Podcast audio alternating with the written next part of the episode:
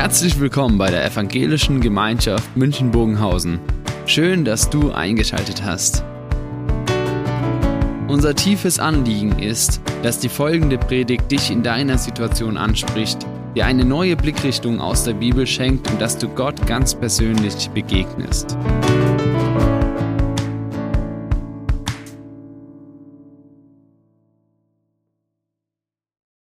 Ja, jetzt waren wir gerade schon in der Mongolei und in Kenia. Und jetzt mute ich euch manches zu, aber wenn man bei Coworkers arbeitet und in so vielen Ländern unterwegs ist, jetzt nehme ich euch gleich noch mit nach Nepal. Denn es ist ein Land, das mich auch sehr bewegt und in dem ich unterwegs war im November letztes Jahr auf Reisen und dieses Land besucht habe. Und wir haben hier in Deutschland so eine Tradition, 500 Jahre Luther, sind protestantisch-christlich geprägt. Und dann ist man in Nepal unterwegs und dort ist es ganz ähnlich wie in der Mongolei. Dort gibt es erst seit 70 Jahren Christen. Und wenn man mit den Geschwistern dort spricht, dann erzählen sie einem, wie das war, so diese Anfänge. Und dann sagen sie, in den 90er Jahren gab es dort so zwischen 50 und 70.000 Christen. Und heute gibt es Zahlen, die sagen, es gibt circa 1,5 Millionen Christen in diesem Land. Da hat sich ganz schön was getan in den letzten 70 Jahren. Und wenn man dann mit Erstgenerationen Christ spricht, das ist faszinierend. wenn sie dann davon berichten, wie ihr Herz schlägt dafür, dass sie Menschen in Nepal fürs Evangelium gewinnen, dann schwappt es gerade so auf einen über. Und dann sagen sie, unser Ziel, unser Wunsch ist es, dass die Menschen in Nepal nur noch maximal eine Stunde zu Fuß gehen müssen, um irgendwo hin zu einem Gottesdienst zu kommen. Und dafür arbeiten sie mit vollem Einsatz. Und wie ich vorher sagte, bei Coworkers dürfen wir mit Christen in circa 100 Ländern dieser Erde verbunden und unterwegs sein. Und Gott sei Dank dürfen wir in vielen Ländern dort erleben, wie geistliche Erneuerung stattfindet wie Gemeindebau stattfindet, wie, wie die Gemeinde Jesu wächst. Und ihr als missionsinteressierte Gemeinde, ihr wisst ja darum. Ihr bekommt es ja auch mit, was passiert in der islamischen Welt, dass wir dort so eine Erweckung erleben, wie wir es lange nicht gesehen haben, vielleicht noch nie. Dass Muslime den Weg zu Jesus finden. In Afrika, in Lateinamerika, in Asien. Und viele dieser Gemeinden, die sind entstanden aufgrund von Missionsbewegungen hier im Westen. In Deutschland, oder in Nordamerika Missionare, die hinausgingen und diese Länder das Evangelium gebracht haben und wo die Gemeinde entstanden ist und gewachsen ist. Und wenn ich jetzt mit den Geschwistern dort rede, dann sagen sie manchmal zu mir, wir möchten gerne Missionare zu euch nach Deutschland schicken. Wir möchten gerne Missionare nach Europa schicken. Und ich frage mich, warum ist das so? Was ist passiert mit unserem Land? Was passiert mit uns Christen hier in Deutschland und in Europa? Und mich bewegt es und ich war auf der Suche und bin auf der Suche nach einer Antwort. Und in dem Zusammenhang bin ich auf Markus 10, die Verse 17 bis 27 gestoßen. Gerne möchte ich diesen Text gleich Abschnitt für Abschnitt mit euch durchgehen. Davor aber das Thema für meine Predigt, wie ein Kamel durchs Nadelöhr passt. Und ich möchte gerne einfach mal in die Runde hier reinfragen, was glaubt ihr, wie passt ein Kamel durch ein Nadelöhr? Gibt es eine Idee? Das, das Nadelöhr verflüssigen oder vergrößern? Das Kamel, das Kamel verflüssigen und das Nadelöhr vergrößern, ja? Ist eine Idee? Ein Wunder. Ein Wunder, ja, ein Wunder. Gar nicht, Gar nicht scheibchenweise. Ja, also wir merken schon, es ist schwierig, ein Kamel durch ein Nadelöhr zu bekommen. Ähm, ich lese uns mal, fange mal an mit Markus 10, ab Vers 17. Meine Antwort, die kommt dann noch im Laufe der Predigt. Als Jesus sich wieder auf den Weg machte, kam ein Mann angelaufen, warf sich vor ihm auf die Knie und fragte, Guter Meister, was muss ich tun um das ewige Leben zu bekommen? Wir finden die Geschichte auch in Matthäus 19 und in Lukas 18 und von dort wissen wir, dass dieser Mann, von dem hier gesprochen war, dass er ein junger Mann war und dass er sehr vermögend war, dass er reich war. Markus fährt fort, Vers 18. Warum nennst du mich gut? entgegnete Jesus. Gut ist nur Gott, sonst niemand. Du kennst doch die Gebote. Du sollst keinen Mord begehen, du sollst nicht die Ehe brechen, du sollst nicht stehlen, du sollst keine falschen Aussagen machen, du sollst niemand um das Seine bringen. Ehre deinen Vater und deine Mutter. Meister, erwiderte der Mann, all diese Gebote habe ich von Jugend an befolgt. Jesus sah ihn voller Liebe an. Er sagte zu ihm, eins fehlt dir noch. Geh, verkaufe alles, was du hast und gib den Erlös den Armen und du wirst einen Schatz im Himmel haben. Und dann komm und folge mir nach. Der Mann war tief betroffen, als er das hörte und ging traurig weg, denn er hatte ein großes Vermögen. Die Worte von Jesus, die haben den jungen Mann mitten ins Herz getroffen. Er zeigt Emotionen, er war tief traurig. Jesus hatte zu ihm gesagt, folge mir nach. Und was hat der junge Mann gemacht? Er hatte sich dagegen entschieden, Jesus zu folgen. Letzten Sonntag, da durfte ich am Ebnisee die Predigt halten. Und da ist ein Welsheimer Wald. Und das war ganz nett dort an dem See gelegen, denn ich habe zwei Menschen aufs Boot gesetzt und habe zu den zwei Menschen gesagt, Mensch, seid ihr, spielt ihr doch mal diese Jünger Jesu. Seid ihr doch mal diese Jünger Jesu. Und dann habe ich mit ihnen darüber gesprochen, als Jesus seine Jünger gerufen hat und gesagt hat, folge mir nach. Als Jesus am See Galiläa entlang ging und sagte, folge mir nach. Und die Jünger sind Jesus gefolgt. Und jetzt erleben sie in dieser Geschichte, in dieser Begegnung einen jungen Mann, der genau das Gegenteil macht. Er geht weg von Jesus. Er verlässt Jesus. Er folgt nicht der Einladung. Im nächsten Abschnitt lesen wir, wie es den Jünger, Jüngern damit ging. Jesus sah seine Jünger der Reihe nach an und sagte, wie schwer ist es doch für Menschen, die viel besitzen, in das Reich Gottes zu kommen. Die Jünger waren über seine Worte bestürzt. Aber Jesus sagte noch einmal, Kinder, wie schwer ist es, ins Reich Gottes zu kommen. Eher geht ein Kamel durch ein Nadelöhr, als dass ein Reicher ins Reich Gottes kommt. Die Worte von Jesus sind hart. Die sind schwer zu verdauen für die Jünger. Eher geht ein Kamel durch ein Nadelöhr, als dass ein Reicher ins Himmelreich kommt. Das ist doch höchst kontrovers, was Jesus hier sagt. Jetzt lese ich uns nochmal noch den letzten Abschnitt und nochmal schauen wir drauf, wie reagieren die Jünger. Sie erschraken noch mehr. Wer kann dann überhaupt gerettet werden? fragten sie einander. Jesus sah sie an und sagte, bei den Menschen ist das unmöglich, aber nicht bei Gott. Für Gott ist alles möglich. Die Jünger die sind bestürzt über die Aussage von Jesus. Sie fragen sich, wenn dieser Mann nicht selig werden kann, wer soll es dann schaffen? Denn in ihrem Menschenbild, in ihrem Weltbild, da war es so, dass derjenige, der es zu etwas gebracht hat, der es zu Vermögen, zu Reichtum gebracht hat, dass das ein Zeichen war für moralisch gutes Verhalten, dass das ein Zeichen war für den Segen Gottes. Und jetzt sagt Jesus, dass Reichtum nicht automatisch ein Zeichen dafür ist, dass man anständig lebt und dass man in Gottes Gunst ist. Ich habe uns eine Karte mitgebracht, mal versucht, das ein bisschen zu eruieren, wie denn das gesamte Vermögen der Welt verteilt ist. Und da gibt es bestimmt Experten, die können uns das noch viel, viel besser erklären. Aber wenn man, als ich die Karte angeschaut habe, wurde mir Folgendes deutlich. Etwa drei Viertel des Vermögens in dieser Welt, das befindet sich im Westen. USA, Europa. Da ist etwa drei Viertel.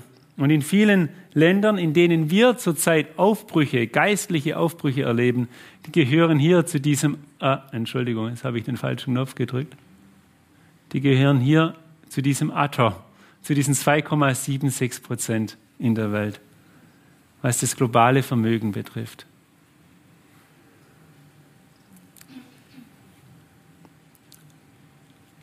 Die Überschrift für die Predigt lautet, ich nenne sie uns nochmal und habe ein Bild dazu mitgebracht, wie ein Kamel durch ein Nadelöhr passt. Und wie das Vermögen in dieser Welt verteilt ist. Ist es nicht verrückt? Wie geht Jesus mit dem reichen jungen Mann um? Was sagt er zu ihm? Er verweist auf die zehn Gebote. Und da stehen ganz konkrete Anfragen. Wie ehrlich bist du mit deinen geschäftlichen Transaktionen? Hast du schon Menschen bestohlen? Hast du sie ausgebeutet?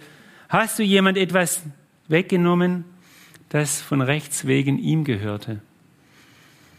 Und die Antwort des jungen Mannes, ich sage es mal in meinen Worten, die lautet, ich bin mit meinem Reichtum stets gerecht und fair umgegangen. Ich habe nie einer dieser Sünden begangen. Und Jesus, der akzeptiert diese Antwort. Der sagt, man kann ja anständig reich werden. Wir kennen das hier in Deutschland. Wir wissen, was es bedeutet, mit Disziplin zu arbeiten, mit Geduld, mit Vision, ja, hart auch zu arbeiten, damit wir es zu was gebracht haben in unserem Land. Ich denke, das ist ein Zeichen dafür, auch in unserem Leben. Und doch sagt Jesus, dass er ein Kamel durch ein Nadelöhr kommt als ein Reicher in das Reich Gottes. Was meint er damit?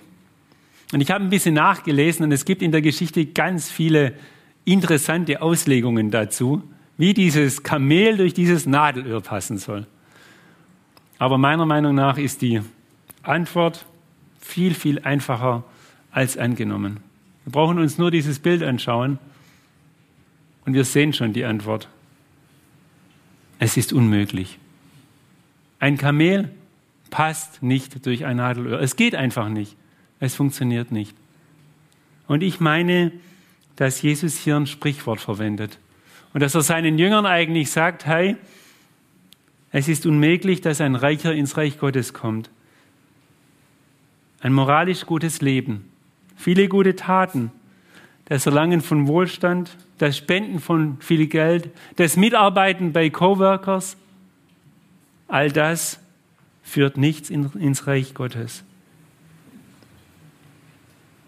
Ich möchte nochmal ganz genau hinschauen, was Jesus sagt und was Jesus nicht sagt. Und zuerst, was Jesus nicht sagt in unserem Text. Er sagt nicht, dass es eine Sünde ist, reich zu sein. Er sagt nicht, dass es eine Sünde ist, hier im Westen zu leben und dass es uns gut geht hier und dass wir sozial gut versichert sind, politisch. Er sagt nicht, dass das schlecht ist oder dass das eine Sünde ist. Er sagt auch nicht, dass die Reichen, dass wir hier im Westen automatisch böse sind. Er sagt auch nicht, passt halt auf, dass ihr nicht zu geldgierig werdet, spendet mal was und seid großzügig. Nein, er sagt das alles nicht. Er sagt vielmehr, dass mit uns Menschen, und zwar mit jedem Menschen, ganz fundamental etwas nicht stimmt. Aber dass das Reichtum und dass das Geld uns ganz besonders blind dafür machen. Und er sagt auch, dass kein Mensch auf dieser Erde von sich aus ins Reich Gottes kommen kann. Doch Reichtum hat seine solche Macht, dass es über unseren wahren geistlichen Zustand hinwegtäuschen kann. Dass wir gar nicht mehr die Notwendigkeit erkennen, dass wir einen Retter brauchen, dass wir einen Heiland brauchen und dass wir einen Helfer brauchen in unserem Leben. Ja, unser Reichtum hier im Westen suggeriert sogar, dass wir gar, ganz und gar ohne Gott klarkommen. Der britische Kirchengeschichtler und Missionswissenschaftler Andrew Walls hat in einem Interview gesagt, dass er beobachtet und das erforscht hat, dass er sieht, wie die meisten Weltreligionen ein geografisches Zentrum haben. Das ist beim Islam Mekka, und dort ist der Nahe Osten, in dem sich vieles rund um Mekka mit dem Islam bewegt. Das ist der Buddhismus, der in Ostasien begann und das Zentrum von Buddhismus ist immer noch in Ostasien. Der Hinduismus, der vorwiegend in Indien herrschte und immer noch dort präsent ist. Und dann sagt er, die einzigste Ausnahme ist das Christentum. Im Laufe der Jahrhunderte hat sich das Zentrum vom Christentum immer mehr verschoben oder immer wieder verschoben. Und ich glaube, dass wir das gerade hier auch im 20. Jahrhundert erleben, dass eine Verschiebung stattfindet von Europa, von Nordamerika hin in den globalen Süden, nach Lateinamerika, nach Afrika, auch nach Asien. Und er sagt in diesem Interview, dass in 50 bis 70 Jahren das Zentrum des Christentums sich vollends von Europa und Nordamerika wegverlagern werden. Es wird wandern, so hat er das ausgedruckt, wie es immer getan hat. Und dann wird er gefragt, woher kommt es? Warum passiert es, dass das Christentum wandert? Und dann ist seine Antwort, ich glaube, man muss wohl sagen, dass es im Herzen des christlichen Glaubens eine gewisse Verletzbarkeit gibt, ein Schwachsein. Man könnte es die Verletzbarkeit des Kreuzes nennen. Was meint er damit?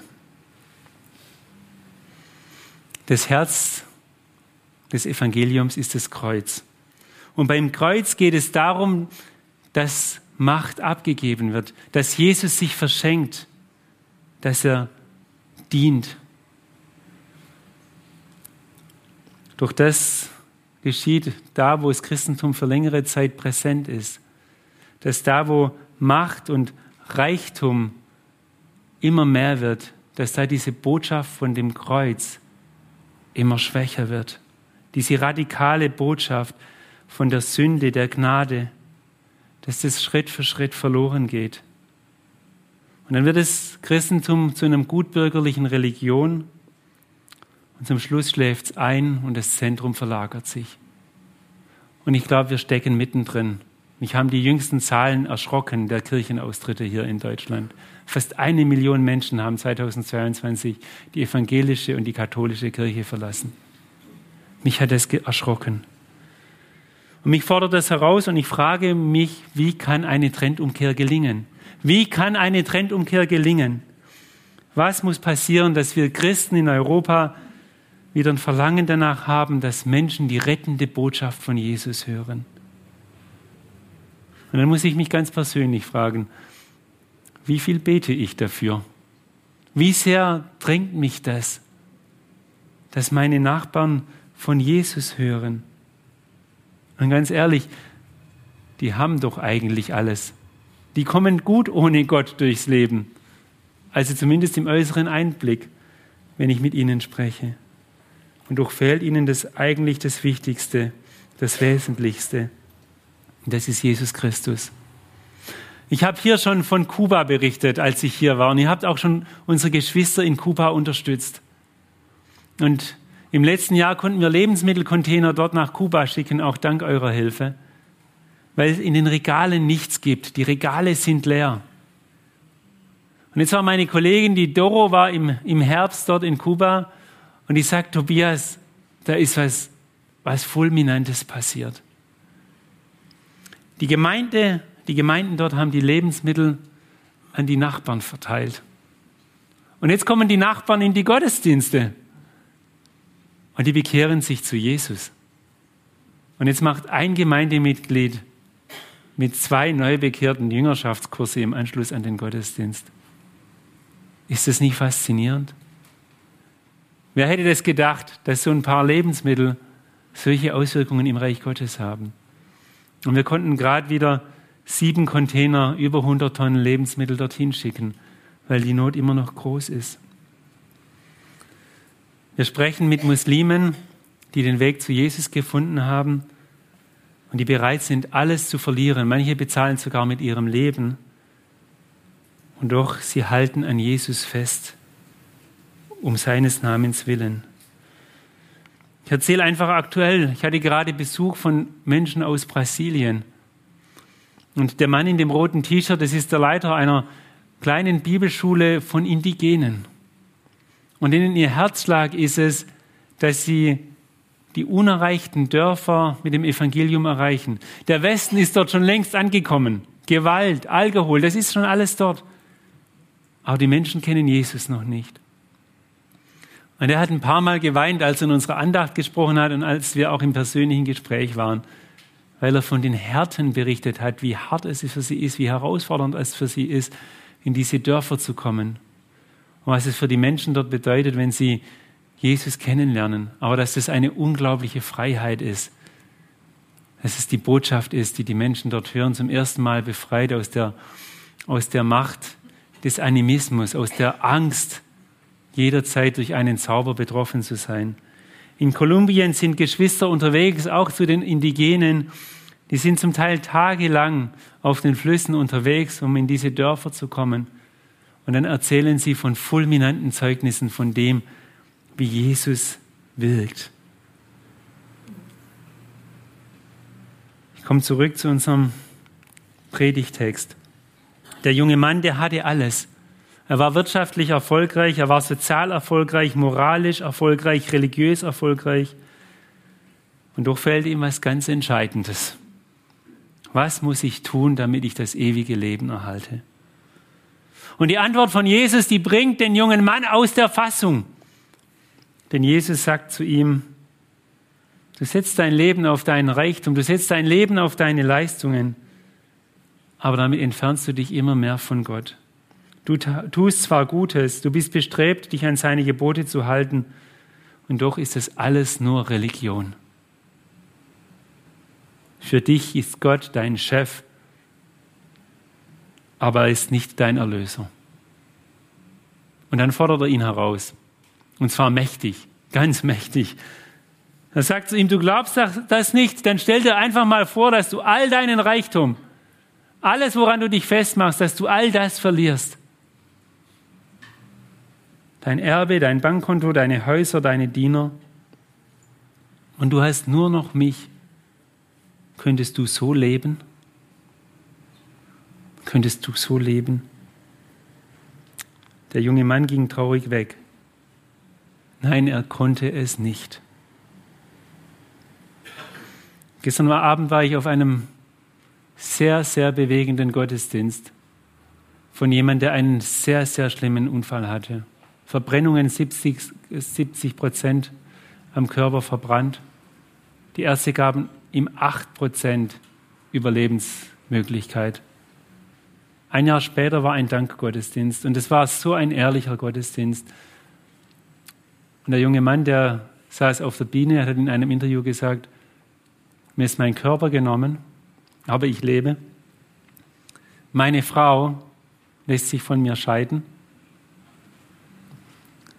Ob ich jemals wieder arbeiten kann, weiß ich nicht. Ich bin Pflegestufe 3. Es ist mir alles genommen. Aber ich habe Jesus. Und dann haben die einen Lobpreisblock gemacht und haben die Lobpreislieder gesungen. Ich hatte Gänsehaut. Es ist mir alles genommen, aber ich hatte Jesus. Der junge Mann in unserer Geschichte ging traurig weg. Das, was er hatte als sein Reichtum, das war seine Identität. Sein Geld verlieren, das hieße für ihn, sich selbst zu verlieren, sein Ich zu verlieren. Ihr Lieben, ich glaube, das sind sehr herausfordernde Worte. Und ich glaube, sie treffen mitten ins Herz von mir, vielleicht von uns. Wenn Jesus unser Erlöser werden soll, dann muss ich dann das dran geben, was ich bisher als meinen Erlöser, mein Heil, mein Ein und alles betrachtet habe. Und das kann bei jedem von uns was anderes sein. Und doch müssen wir uns dieser Frage ausliefern, wie damals der junge Mann. Was macht wirklich meine Identität aus? Ist es unsere Karriere, unsere Gesundheit, unsere Familie, unsere Bankkonto, unsere Versicherungen, unser Staat, der für uns sorgt, unser Dienst, mein Dienst bei Coworkers? Ich gehöre da mittendrin dazu. Ich weiß darum. Und ich glaube, Jesus fordert uns heraus hier im Westen, dass wir wieder ganz neu entdecken, was es bedeutet, unser ganzes Leben auf ihn zu setzen. Und da ist das eine, dass ich verstanden habe, dass ich Sünder bin und dass ich Jesus brauche. Und da ist das andere, dass ich sage, Jesus, ich liebe dich von ganzem Herzen und von aller Kraft. Und alle Bereiche meines Lebens bin ich bereit, unter deiner Herrschaft unterzuordnen, mich deinem Willen uneingeschränkt auszuliefern dir zu vertrauen. Und dann möchte ich uns fragen als Christen hier in Deutschland, wie kann es uns gelingen, dass wir nicht in die gleiche Identitätsfalle tappen, wie das der junge Mann passiert ist in unserem Bibeltext? Und ich meine, eine Antwort finden wir in Vers 21. Jesus sah ihn voll Liebe an. Jesus sah ihn voll Liebe an. Jesus sieht diesen jungen Mann an und er identifiziert sich mit ihm. Und ich möchte da ein bisschen den Weg mit uns gehen und Jesus als den eigentlichen, reichen jungen Mann darstellen. Viel reicher, als sich sein Gegenüber das vorstellen konnte. Er hatte in der Dreieinigkeit eine unfassbare Herrlichkeit, eine Liebe und eine Freude erlebt. Und diesen Reichtum eines perfekten Himmels, den hat er wegen uns hinter sich gelassen. Wir lesen das in Korinther, 2. Korinther 8, Vers 9. Ihr wisst ja, woran sich die Gnade von Jesus Christus, unserem Herrn, gezeigt hat. Er, der reich war, wurde arm, damit ihr durch seine Armut reich werdet. Er hat alles aufgegeben. Für dich, für mich, für uns alle hier. Und deshalb bittet er uns, alles aufzugeben, um ihm nachzufolgen. Ich weiß, ich fordere heraus, aber es bewegt mich. Jesus fragt uns heute, wenn ich mein großes Alles, mein perfektes Leben im Himmel weggegeben habe, um durch dich zu bekommen, kannst du dein kleines Alles weggeben, um mir nachzufolgen? Ich verlange nichts von dir, was ich schon längst selbst getan habe. Ich habe alles dahingegeben, um dich zu erkaufen. Jetzt musst du dich hingeben.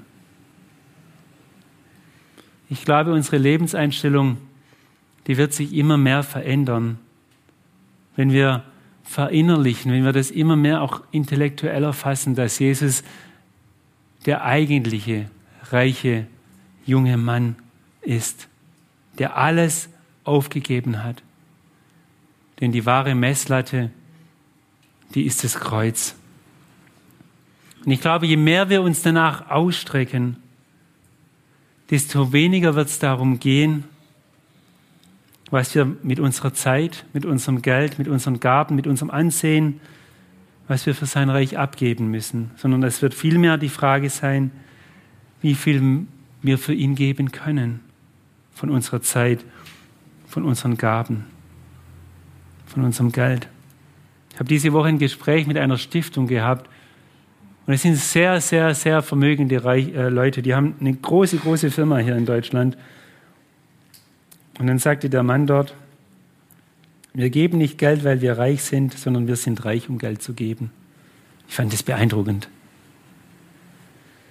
Ich wünsche uns, dass das Opfer, das Jesus uns gebracht hat, uns immer wieder neu berührt. Dass wir es intellektuell erfassen und dass es unsere Herzen packt. Ich glaube, das ist die einzige Chance, die wir Christen hier im Westen haben, dass wir aufblicken auf den göttlichen, auf den reichen Jesus, der alles weggab, um uns zu bekommen, um uns zu erlösen, um uns zu lieben. Viele von uns ist er bekannt, der Nikolaus Graf von Zinzendorf, der Gründer der Herrenhuder Brüdergemeinde. Und er kam aus einer reichen Adelsfamilie und am Ende seines Lebens war von seinem Geld fast alles weg, weil er alles für einen Dienst an den Mitmenschen ausgegeben hatte. Warum hat er das gemacht? Was hat ihn angetrieben? Er hatte damals mit 19 Jahren eine in der Zeit üblichen Bildungsreise unternommen. Und er war in den großen Städten Europas unterwegs. Und eines Tages war er in Düsseldorf und dort fand er in einer Kunstgalerie das Porträt des Künstlers Domenico Fetis. Und es war das Porträt von Jesus. Jesus mit der Dornenkrone dort am Kreuz. Das Bildnis des leidenden Heilands, das hat diesen Zinzendorf zu tief erschüttert. Und der Künstler von diesem Bild, der hatte unter diesem Bild eine Inschrift angebracht. Und diese Worte hatten den Zinzendorf zutiefst berührt. Dort steht, das tat ich für dich. Was tust du für mich? Sind wir bereit, alles zu geben, weil Jesus für uns sein Leben gegeben hat? Sind wir bereit zu gehen, weil Jesus aus dem perfekten Himmel zu uns auf die Erde gegangen ist? Sind wir bereit, ihn mutig zu bekennen, weil er den Mut hatte, Pontius Pilatus entgegenzutreten, sind wir bereit, unser Ansehen aufs Spiel zu setzen, weil er dort am Kreuz sein Ansehen verloren hat, verspottet und verlacht wurde. Sind wir bereit, unsere Gebetszeiten für die verlorenen Menschen hier in München auszuweiten, weil er für uns betet. Nehme uns zum Schluss nochmal mit nach Nepal. Auf der Reise dort habe ich den Charat getroffen. Er ist in einem Dorf aufgewachsen, drei Stunden mit dem Bus von der Hauptstadt aus Kathmandu, fünf Stunden zu Fuß ins Dorf. Buddhistisch, hinduistisch, animistisch geprägtes Umfeld. Und ihm wurde schon als kleines Kind das auferlegt, dass er irgendwann mal ein Heiler im Dorf werden sollte. Und so waren seine Eltern bestrebt, dass er sich an die Riten des Dorfes hielt. Sein zwölfjähriger, zwölf Jahre älterer Bruder, der wollte dasselbe tun. Er wollte auch so ein Heiler werden, so ein Zauberer. Und hat sich auf die bösen Mächte eingelassen. Das ist eine lange Geschichte, aber ist genau daran gestorben, dieser ältere Bruder. Er ist verstorben. Er hat sogar den Tag seines Todes vorausgesagt und ist gestorben. Und der Charate war als Kind fortan unter einer Krisenangst. Was würde mit ihm und mit seinem Leben passieren? Würde er das gleiche Schicksal erleiden wie sein Bruder und sterben, weil er sich auf diese bösen Mächte einlässt? Und dann war er 15 Jahre alt und er war unterwegs und jemand hat ihm aus einem Bus, wir würden sagen, ein Traktat zugeworfen. Und da hat er den entscheidenden Satz gelesen, Jesus ist der Herr der Herren. Und hinten drin stand ein kleines Gebet und er hat dieses Gebet gesprochen und war fortan frei von all seinen Ängsten. Und er weiß, er hat eine Macht gefunden, die mächtiger ist alle, als alle anderen Mächte in dieser Welt. Und es hat noch weitere fünf Jahre gedauert, bis er einen Pastor getroffen hat, der ihm von der Bibel erzählt hat, der ihn getauft hat, der ihn auf eine Bibelschule geschickt hat. Sein Vater hat zu ihm gesagt, als er zurückgekehrt ist, dieser Scharat in sein Dorf, du kannst glauben, was du willst wegen mir, aber hör auf, von diesem Jesus zu erzählen. Und er hat es nicht getan. Er musste gehen. Er musste gehen von seiner Familie, aber er wollte nicht und konnte nicht loslassen von diesem Jesus. Später haben sich 60 Menschen in seinem Dorf zu Jesus bekehrt. Und irgendwann war es für den Scharat auch wieder möglich, Kontakt zu seiner Familie bekommen. Heute ist er der Leiter der Studentenarbeit, der SMD-Arbeit über ganz Nepal. Weil irgendjemand ein Traktat aus einem Bus geworfen hat.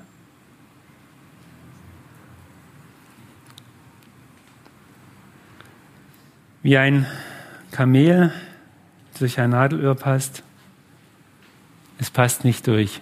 Das ist meine Antwort. Es gibt nur einen Weg und der ist Jesus. Ich bete noch mit uns. Lieber Herr Jesus, danke, dass du mit uns durch dieses Nadelöhr hindurchgehst und dass du der bist, der uns in diese lebendige Beziehung mit Jesus Christus, mit dem äh, Vater bringt. Dass du unser Mittler bist, Jesus Christus, von uns Menschen hier auf Erde mit dem ewigen, lebendigen Herrn dieser Welt. Und lieber Herr, es drängt mich am Herzen, wenn wir unser Land sehen, wenn wir Europa sehen, wenn wir den Westen sehen, wie gottlos alles geworden ist und wie wenig Interesse an dir und an deinem Namen ist. Und Herr Jesus, ich möchte dich darum bitten, dass du uns Christen, dass du uns ein inneres Feuer schenkst, eine Leidenschaft schenkst, eine Begeisterung schenkst, aber auch den Mut und auch die Bereitschaft, vielleicht sogar zum Verzicht, dass wir bereit sind, diese lebendige Botschaft deines Evangeliums hinauszutragen. Und Jesus, am Ende können wir es nicht machen. Doch du kannst uns gebrauchen zum Segen für viele. Und ich möchte dich darum bitten, dass du uns Erweckung schenkst. In der Stadt München hier und in Deutschland und in Europa und in dieser Welt. Jesus, du bist am Werk, wir wissen darum. Und wir wollen dich herzlich bitten und dazu einladen, dass du das auch hier in unserem Land tust. Danke, Herr, dass du um uns weißt und dass du weißt, was uns bewegt an diesem Morgen. Ich möchte dich bitten, wirk du weiter in unserem Leben. Amen.